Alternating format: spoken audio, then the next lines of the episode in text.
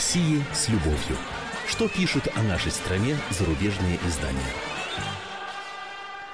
Здравствуйте, в студии замредактора отдела политики комсомольской правды Андрей Баранов. И, как обычно, я знакомлю вас с обзором наиболее актуальных публикаций в иностранных СМИ о нашей стране. Знаете, четыре года уже выходят на радио КП эти вот еженедельные обзоры, но, вопреки названию, особой любви к нашей стране и ее людям, а тем более к политике, внешней и внутренней, э, как не было, так и нет. Э, больше скажу. Э, жесточайшая критика, нетерпимость, злорадство, порой перехлестывающие в откровенную даже ненависть, мое такое мнение. Вот вылит мотив многих и многих материалов в зарубежной прессе России. Ну, не понимают нас, ладно. Мы другие по менталитету, истории, традициям, но ведь и не принимают, напрочь не принимают. Сами говорят о толерантности, но категорически требуют соблюдения своих подходов, своих правил и своих законов. И при этом выступая, ну, или, по крайней мере, стремясь выступать в качестве не учителей даже, а неких сюзеренов. Но ну, когда доводится им там на Западе терпеть неудачи в разных внешнеполитических раскладах и баталиях, тут просто переходит на виск. Вот как сейчас, когда дело касается отношений Украины эм, с Евросоюзом, который, мол, ставит палки в колеса российское руководство. Это, так сказать, несносный путинский режим. Раскольник Путин своей цели добился. Это вот скрижащий зубами Штефан Корнелиус из немецкой Süddeutsche Zeitung. В том случае, если соглашение об ассоциации Украины с ЕС заключено не будет, политический ущерб, который понесет Евросоюз, будет достоин сожаления. Сближение Украины с ЕС не будет до тех пор, считает автор, пока Россия не наладит позитивные и не столь богатые тестостероном отношения с Западом. Но я тут не совсем понял. Тестостерон, то есть мужской гормон, его слишком много, что ли, видимо, со стороны России. Нужно побольше женского гормона, эстрогена, очевидно, или со стороны Запада нужно быть более мягким. Вот что Корнелиус имел в виду. А, но он делает вывод. При президенте Путине ожидать этого, то есть хороших отношений и поменьше тестостерона не приходится. Именно Путин прямо-таки в дьявольской манере предложил трехсторонние переговоры о судьбе Украины. Ну, кстати, вот оцените этот аллогизм. Да? В дьявольской манере предложил переговоры с ЕС и Киевом, хотя никакого позитива от Москвы не ждут в огороде Бузина, а в Киеве, как известно, дядька. Читаем дальше. Путин в своем раскольничестве до поры до времени добился своей цели. Ему нужна конфронтация, потому что безопасность его авторитарной системы основана лишь на размежевании. Вот когда в его дверь постучится правовое государство, когда ценности Евросоюза докатятся до России, тогда и восточная часть Европы заразится реформаторским задором, убежден Корнелиус. Ну да, мы с задором, видимо, как он считает, встретим их геев, лесбиянок, э, венчанные однополые семьи, э, да и разнополые тоже, правда, в которых запрещено называть папу папой, а маму мамой, а можно только родитель номер один и родитель номер два. Э, дальше наверняка подтянутся и зоофилы, и педофилы. Ну а что, скажете, ахахах, да что, с чего это он взял, бредит? Ну а что, разговоры-то об этом уже ведутся почти в открытую, предложения есть в парламентах некоторых стран. Когда-то ведь тоже начиналось э, все про признание прав геев, которых гнобили на Западе еще каких 25-30 лет назад. Люди стрелялись в Англии, когда становилось известным про их дополую ориентацию. Ну а дальше вот вывод немецкого журналиста. По той территории, которую сегодня занимает Украина, на протяжении многих столетий проходят культурные, языковые и религиозные водоразделы. Но Европа во многих других местах уже продемонстрировала свою способность избавляться от исторического балласта. Место Украины в Европе. Конец цитаты. Вот так, предельно жестко, как принято выражаться, даже императивно. То есть э, новый фронтир демократии, видимо, выстраивают против тех, кто там, за водоразделом. То есть мы с вами, да? Э, в общем, это такой, ну, наверное, Драхнах Остен новый готовит, э, только пока без пушек и танков. Это к вопросу, кто же в действительности строит свою политику и даже, наверное, самоидентификацию на размежевании. Нам надо это предельно ясно осознавать и быть готовым к любому, подчеркиваю, любому развитию ситуации. Ну а с Украиной, уверен, мы всегда договоримся. Ну вот тут продолжу я разговор о ценностных ориентациях на другом примере. Эдуард Штайнер из австрийской депрессии возмущен бесхребетностью шведского концерна IKEA.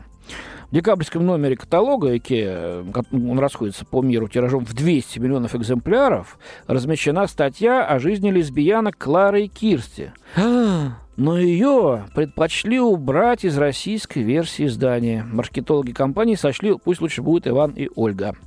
Ну, что тут началось в Швеции? Автор пишет, представители ЛГБТ-сообщества Швеции сразу же обвинили руководство компании в трусости. Хотя какое им, честно говоря, дело до того, как частная фирма ведет свою рекламную кампанию, не понимаю. А, ну, тем более, что представитель компании Ильва Магнусон заявила, что этот шаг был продиктован необходимостью соблюдать российский закон о запрете пропаганды нетрадиционных сексуальных отношений среди несовершеннолетних, добавим, но они ведь тоже ходят в Икеа. А, кстати, Икеа в прошлом, опять-таки скажу, неоднократно удаляла изображение женщины из своих каталогов э, для Саудовской Аравии, скажем. Ну и что? Кто-то орал в Европе по этому поводу, в истерике бился. Не припоминаю. Ну, нет, может, конечно, единичные случаи были какие-то, но чтобы вот вопли в прессе, ну, такого точно не было. Ну, а тут-то, тут-то мы читаем, смотрите, что кавычки открываются. Компании и политики становятся новыми герольдами авторитарных систем, пишет автор. В случае с Россией они не только агитируют за сочувствие к ее особому пути, в таких иронических кавычках дается особому пути, но и преуменьшают имеющийся в стране дефицит соблюдения прав человека. Конец цитаты. Точка. А, между тем, замечает автор, именно этой стране, то есть нам с вами, желают продавать свои товары а, западные компании. Ну, в общем, как-то не патриотично с его точки зрения по отношению к западным ценностям. Но бизнес есть бизнес к другим темам.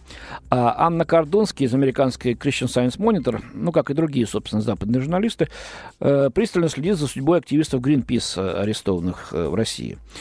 Вот она пишет. Существенно смягчив свою жесткую позицию, российские суды на этой неделе решили отпустить под залог 19 из 30 человек, задержанных в сентябре в связи с протестом Greenpeace против нефтяного бурения в Арктике.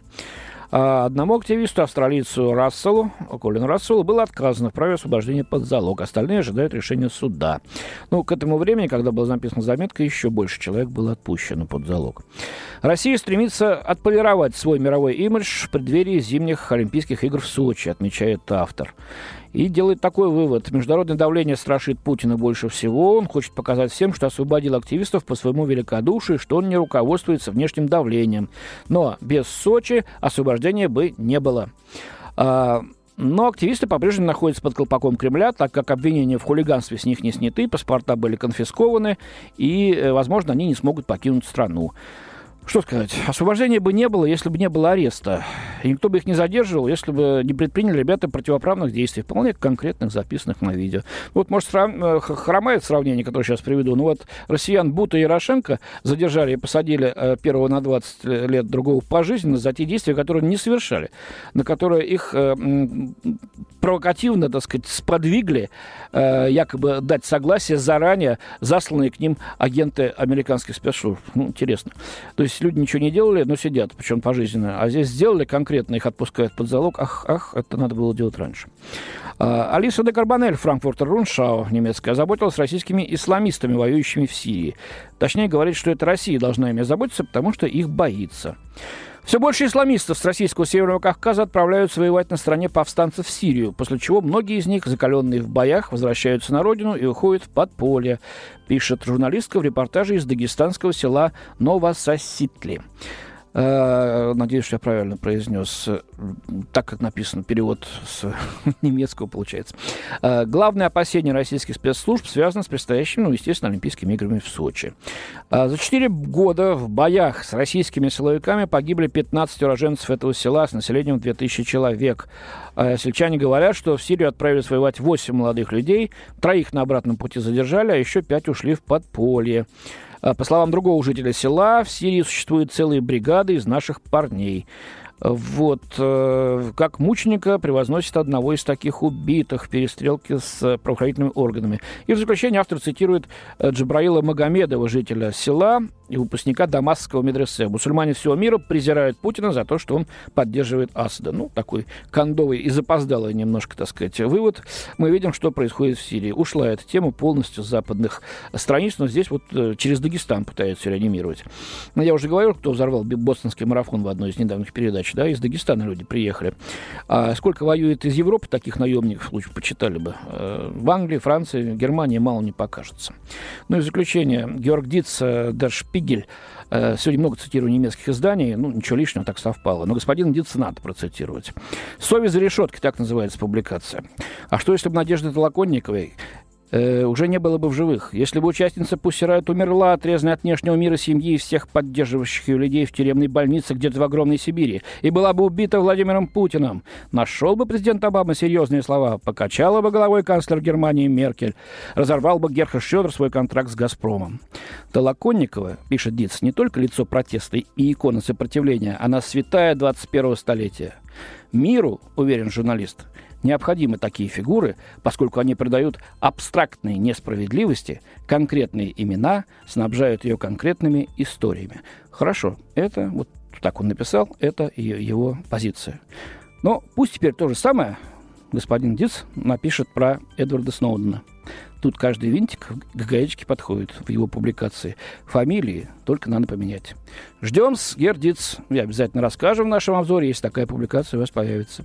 У меня на сегодня все. До свидания. В студии был замредактор отдела политики комсомольской правды Андрей Баранов.